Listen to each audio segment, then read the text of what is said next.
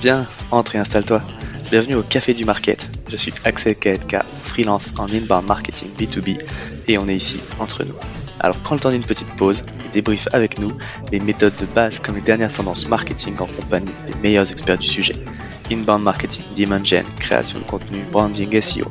Tout va y passer pour que tu puisses reproduire chez toi ce qui marche le mieux pour les autres. Si le podcast te plaît, n'hésite pas à le partager à tes collègues en me taguant sur LinkedIn ou en laissant 5 étoiles sur Apple Podcast. Et maintenant, détends-toi, prends ta boisson préférée.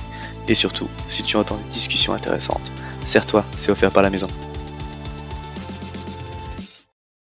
Pour ce podcast, j'ai l'honneur d'être soutenu par ma solution de marketing automation préférée, Cepledi. Si je t'en parle, c'est parce que je l'ai utilisé à titre pro et que j'en ai été pleinement satisfait. On le sait quand on fait du marketing automation, ce qui est compliqué, c'est d'entretenir constamment des workflows de nurturing et de les mettre à jour avec de nouveaux contenus. Là où Pledzi est très fort, c'est qu'ils ont développé une campagne intelligente qui est capable de pousser automatiquement le bon contenu au bon moment à la bonne personne, en fonction de ses centres d'intérêt et du stade de maturité du lead. Qui ne gâche rien, c'est qu'ils ont une équipe au top avec un service CSM dédié qui est là pour t'aider à mener à bien ton projet. Mais assez parlé, passons à l'épisode. Bonjour à tous et bienvenue au Café du Market pour ce nouvel épisode.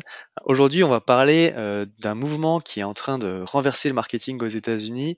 C'est la demand gen. Alors, la demand generation, c'est pas quelque chose de nouveau, le fait de générer euh, de la demande entrante et puis euh, du business pour son entreprise. Par contre, on est sur un mouvement qui est un petit peu plus radical, qui s'oppose à la lead gen et qui voudrait justement qu'on supprime tous les formulaires de téléchargement de contenu. Donc, en fait, de faire beaucoup moins de leads pour faire que de la demande qualifiée.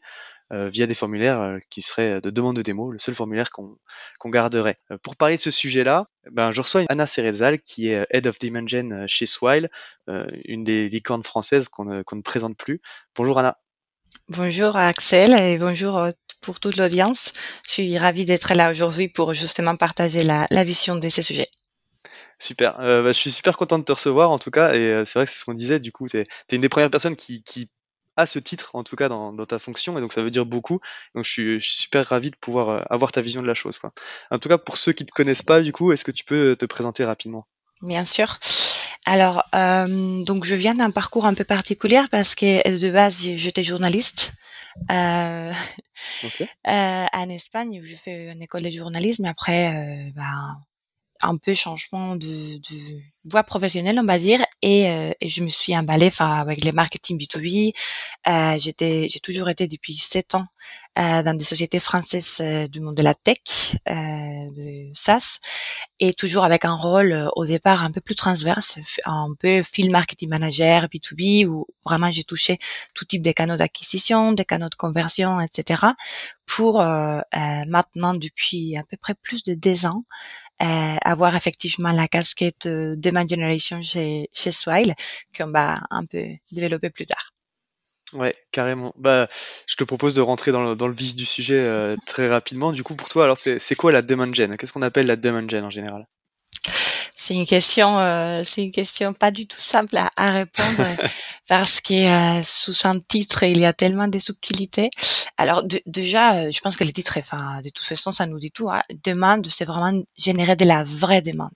Donc, qu'est-ce que c'est la demande gen Si je simplifie, c'est accompagner une activité, une pipeline commerciale avec des actions marketing qui vont générer de leads vraiment qualifiés. On est vraiment un peu à l'opposition de tout ce qui est euh, lead acquisition dans, dans sens pur. Euh, en fait, nous, l'intérêt, c'est vraiment pas d'acquérir des emails dans un CRM, mais vraiment que ça soit de la vraie demande par rapport au, à la valeur, enfin, la proposition de valeur que, l'entreprise euh, offre. Ouais, en fait, tu es beaucoup moins du coup sur euh, des objectifs, bah, comme tu l'as dit, de génération de leads euh, en quantité, euh, et tu plus en fait du coup fixé sur, focalisé sur le revenu, du coup sur des demandes qui vont vraiment vraiment aboutir à des actions commerciales et, et du coup à, du revenu pour l'entreprise, quoi. Alors exactement, bien sûr qu'on suit les la volumétrie des leads qui rentrent dans les dans les tunnels, bien entendu, mais tout l'intérêt c'est justement progressivement euh, plus on a des maturités dans les sujets, plus l'entreprise est mature. C'est vraiment se focaliser surtout sur quel est l'impact dans le vrai pipeline commercial en fait. Mmh. Et, euh, et, donc effectivement, les, les indicateurs de performance vont être plus euh, à la fin de, des, des, tunnels de conversion et pas autant au début comme euh, si on parlait uniquement de lead acquisition ou lead generation. Super intéressant. Alors justement, du coup, on va on va revenir un petit peu sur, sur ce que je disais en, en intro et du coup ce, ce mouvement euh, US, euh, on, on, va dire, qui, qui commence, enfin on en, on en, parle un petit peu chez nous, mais, mais finalement euh, assez peu, et donc qui s'oppose clairement, donc assez radicalement du coup à la lead gen, donc de, de ce que tu décrivais, donc ce principe qu'on a finalement de, de mettre des contenus premium, mais qui sont pas vraiment des contenus proches du cycle d'achat, euh, pour générer des leads, pour générer mmh la masse, et qu'après on va nurturer, ou alors qu'on va même des fois directement envoyer aux, aux commerciaux, mais parce qu'on a cette habitude de vouloir générer beaucoup de leads. Et au final, quand on regarde les tunnels de conversion, dans ce que ça donne entre euh, nombre de leads, euh, nombre de MQL, de SQL et de de, du coup derrière d'opportunités commerciales et à la fin de signature, bah, on a une déperdition qui est, qui est quand même assez, assez importante. Je sais pas si, je crois que dans le B2B, on passe entre lead et, et SQL, enfin, et opportunités commerciales, on est à 13% ou même pas en ouais. moyenne. Et du coup, c'est vrai que c'est, on voit bien qu'il y a une grosse déperdition au final euh, dans ce qui Tout se fait. fait. Et donc, le fait. principe de ce mouvement-là, en gros, c'est de dire, on supprime tous nos formulaires pour les, pour les contenus et on ne garde que le que, le, que les formulaires de demande de démo quoi. Et euh, donc après effectivement c'est un gros shift, euh, c'est peut-être un, petit peu radical parce qu'il y a des boîtes qui fonctionnent très bien avec certains livres blancs et des contenus premium assez avancés on va dire, mais des vrais contenus premium qui peuvent générer du business. Euh, donc il y a peut-être un entre-deux à trouver. En tout cas, qu'est-ce que t'en qu'est-ce que t'en penses toi du coup de ce mouvement-là? Ouais, sujet sujet effectivement entre guillemets polémique parce que comme tu, l'as bien dit, c'est c'est assez radical comme changement et je pense qu'en tout cas en France on n'a pas l'habitude de fonctionner co comme ça. Euh, j'ai ma vision elle est claire, c'est-à-dire que je, je, partage complètement ce que tu as ce que tu as dit.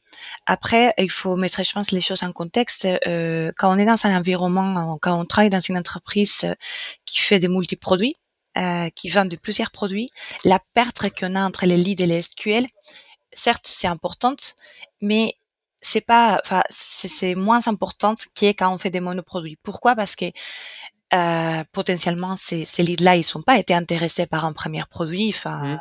qu'on a on a pu identifier comme euh, celui étant les plus euh, probables à l'intention d'achat, mais ils peuvent être intéressés par un autre produit. Donc, je pense qu'il y a déjà là-bas une une, enfin, une réflexion à, à avoir. En revanche, effectivement, ma vision c'est pourquoi effectivement mettre un formulaire, mettre une barrière de plus euh, pour faire passer une information qu'on pourrait très bien faire passer euh, avec euh, du trafic en fait, des trafics ultra, qualifiés, à une stratégie SEO très très poussée qui ne positionne pas uniquement le produit, mais qui positionne aussi de, bah, des contenus, ce qu'on dit top of the funnel. C'est-à-dire notre personne cible, elle se pose des questions sur Google qui sont très éloigné au départ de la proposition de valeur euh, de notre produit. Enfin, bien entendu. C'est à ce moment-là aussi qu'on doit être capable de, de avoir des, des contenus euh, accessibles en livre et service, on va dire, mmh. pour euh, pour être ultra bien référencé sur Google avec des billets de blog qui sont euh, plus ou moins euh, longues ou des enfin nous on a mis en place par exemple des fiches pratiques avec notre équipe de contenu mmh. où on, on on répond à des problématiques euh, de notre persona cible assez avancées dans les tunnels. Ma vision, c'est qu'on peut même le faire euh, dès le départ de, de tunnels avec des problématiques beaucoup beaucoup euh, plus larges. Alors, les changements, il est très brusque et ça fait très peur.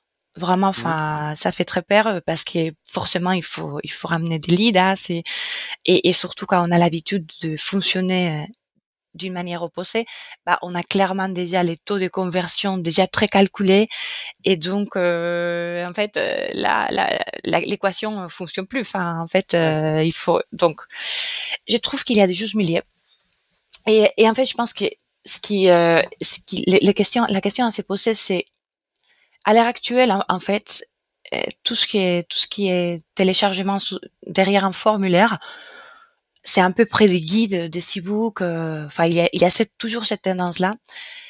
Moi, quand je regarde les, les statistiques de e-books, euh, guides, etc., la réalité, c'est qu'ils sont pas autant lus, en fait. il y a des tendances de les télécharger, mais après, il n'y a pas autant de, de lecture vraiment derrière euh, ces six là Donc, je mmh. pense qu'il y a une vraie réflexion à avoir de, bon, en fait, on a acquis un lead, mais quel est le message, non? Et du coup, euh, nous, je pense qu'on a déjà commencé à faire une, une transition assez positif puisqu'on a on a lancé ces fiches pratiques dont je dont j'ai parlé qui sont euh, très SEO oriented et euh, et là les next steps effectivement c'est euh, comment faire que tout ces trafics devient devient un lead qualifié tout de suite. donc pour moi la transition comment elle peut elle peut se faire c'est je pense pas qu'il faut arrêter tout de suite de faire de contenu premium en toute sincérité. dans quelques années potentiellement oui. en revanche je pense qu'il faut faire les contenus premium beaucoup plus courts en fait et beaucoup plus actionnables. Euh, là, je parlais vraiment des checklists, je parlais vraiment de, de, de euh, des choses que vraiment notre persona cible euh, peuvent utiliser au quotidien pour leur faire gagner du temps et pour avoir une meilleure compréhension d'un sujet.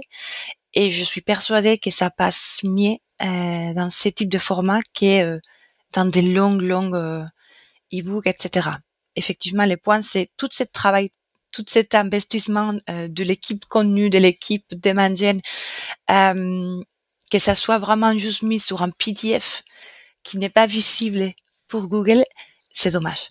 Ouais, c'est c'est alors il y a plusieurs trucs qui sont vachement vrais dans ce que tu dis et, et c'est un c'est un un des arguments de, de, ces, de, ce mouvement, on va dire, c'est qu'en gros, les contenus ils sont téléchargés, ils sont pas lus. Donc en fait, tu récupères un lead qui, euh, qui est déjà quasiment comme un contact froid au final, parce qu'il a pas, il a pas interagi avec ton contenu. Mhm. Et puis toi, tu as bossé sur un contenu de qualité et tu as vraiment de la valeur à apporter.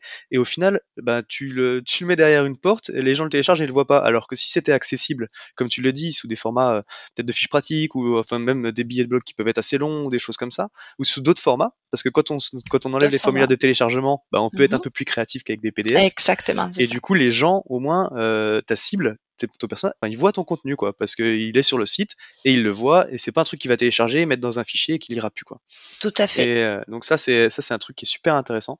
Et le deuxième, je pense que ce que tu as dit, c'est qu'il y a une transition en fait à gérer, parce que comme tu l'as dit, euh, le, le, premier constat, c'est que tu vas tous les, le volume de leads que tu génères, bah, il va chuter en fait. Par contre, après, effectivement, tu as d'autres métriques à suivre et puis euh, et puis tu vas peut-être gagner en, qualité, on va dire, mais mais dans un premier temps, tu vas vraiment perdre en nombre de leads, quoi.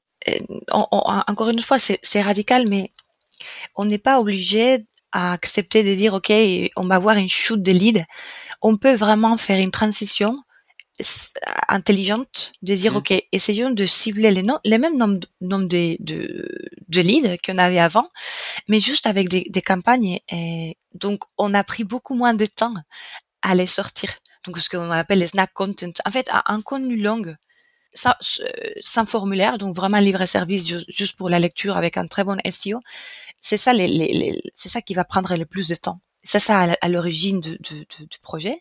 Mais après, il est très facilement déclinable en snack content qu'on peut lancer, on peut promouvoir euh, euh, de manière régulière. Si on a peur vraiment de, de, de, de ces shoots dont tu parlais, on peut mmh carrément euh, trouver des moyens pour euh, que tout le travail euh, qu'on a mis sur l'écriture des aides connues, sur la, les SEO, sur les UX, euh, pour que ça soit vraiment attractif et lu, euh, ça serait juste une question de les décliner dans des choses vraiment très actionnables, one pager, euh, des templates, euh, mmh. tu vois, toutes les personnes cibles, enfin chacun a, a, a, chaque entreprise a, des personnes, buyer personas différents, mais la réalité c'est que tous ils reportent à leur manager, ils ont besoin de, de, de templates pour reporter, ils ont besoin de, enfin c'est vraiment des, des, des formats qui, qui marchent, qui fonctionnent très bien et qui prennent pas autant de temps que des longs connus.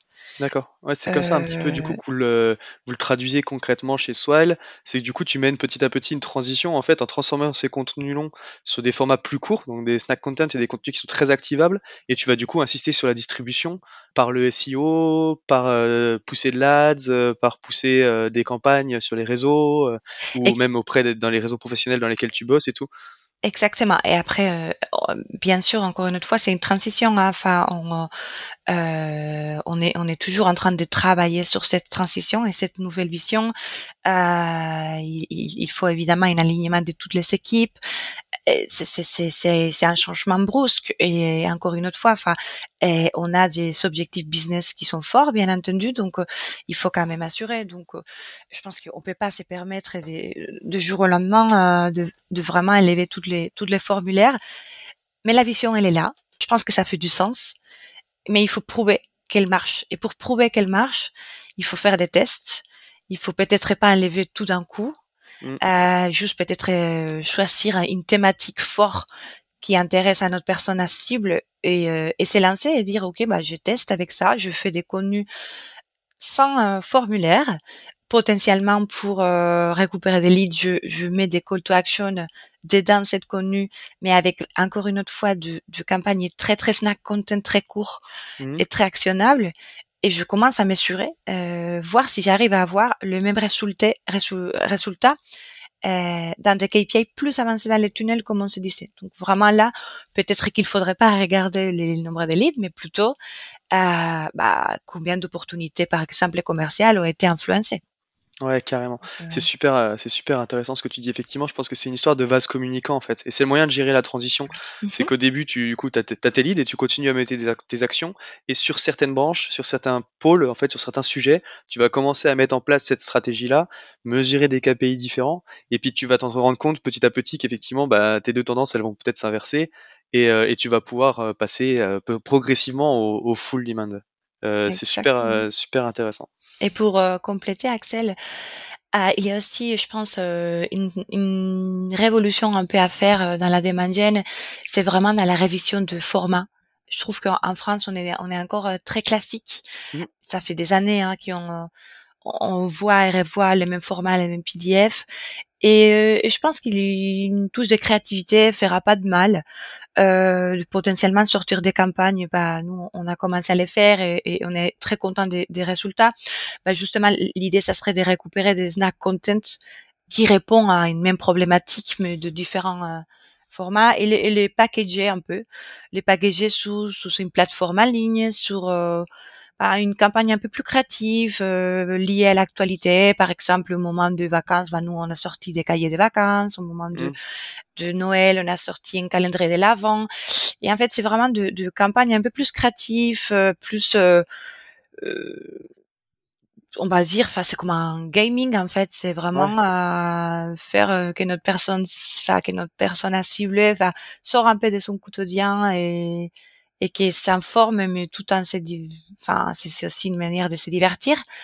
Et, euh, et ça, pour le coup, je pense que ça, c'est aussi une manière de, enfin, ça peut justifier un formulaire.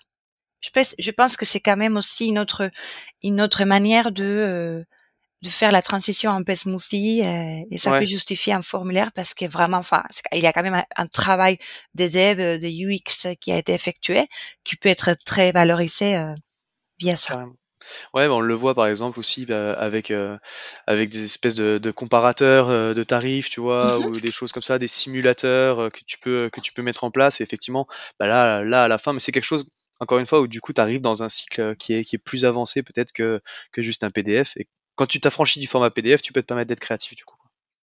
Exactement. Ok, euh, top. Est-ce que tu aurais du coup dans, tout notre échange euh, un dernier conseil euh, que tu pourrais donner du coup à quelqu'un qui voudrait justement amorcer cette transition et se lancer dans la demand gen? Comme je dis, faire des tests, c'est-à-dire choisir ses batailles et prouver au, sein de l'entreprise avec un, un, test, donc pas pas faire les changements pour tout type de campagne, pour tout type de mots clés, pour tout type de positionnement. Je pense que c'est c'est beaucoup trop brusque et, et même nous enfin c'est il faut pas se mentir c'est nouveau donc euh, il faut que nous aussi on soit à l'aise euh, et que euh, pour pour défendre une idée il faut y croire aussi dans l'idée la vision elle est très belle mais mais il faut vraiment que la que, que, la réalisation et que les résultats soient là.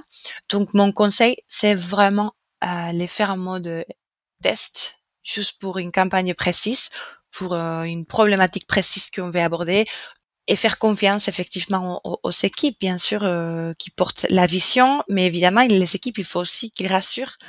Ouais. Avec des chiffres concrets, donc euh, donc les conseils, c'est vraiment suivre ça de près et pas uniquement avec les, les, les, volumes de leads, mais vraiment avec combien d'opportunités ont été influencées, combien d'opportunités ont été gagnées, combien d'opportunités ont été perdues, et vraiment se focaliser surtout sur cette KPI qui sont plus plus avancées dans les tunnels. Ok, bah écoute, c'était super intéressant. Merci beaucoup euh, encore d'être venu. Si jamais bon, les auditeurs ont, des questions, tu es, sur LinkedIn, on peut te poser une petite question par là. Ouais. Exactement. Super. Bon bah écoute, c'était un plaisir de t'avoir, Anna. Euh, merci encore pour ta participation et puis du coup tout ton, retour d'expérience ou en tout cas ta vision sur ce, sujet-là. Quoi. Merci à toi, Axel, et, voilà, j'espère, euh, j'espère que la démangène, ça va être un, un sujet encore plus abordé euh, par ce type de format. Donc, euh, très content d'être là. Merci beaucoup. Top. Eh ben, merci beaucoup. À bientôt, Anna. À bientôt. À tous ceux qui ont tenu jusqu'ici, déjà merci beaucoup et j'imagine que le sujet vous a plu, donc n'hésitez pas à envoyer de bonnes ondes à notre invité. Pour ceux qui le souhaitent, le meilleur moyen de soutenir le podcast, ça reste d'en parler autour de vous et de laisser 5 étoiles sur votre plateforme d'écoute préférée. Je compte sur vous. Et dans tous les cas, je vous dis à bientôt pour un prochain rendez-vous au Café du Market.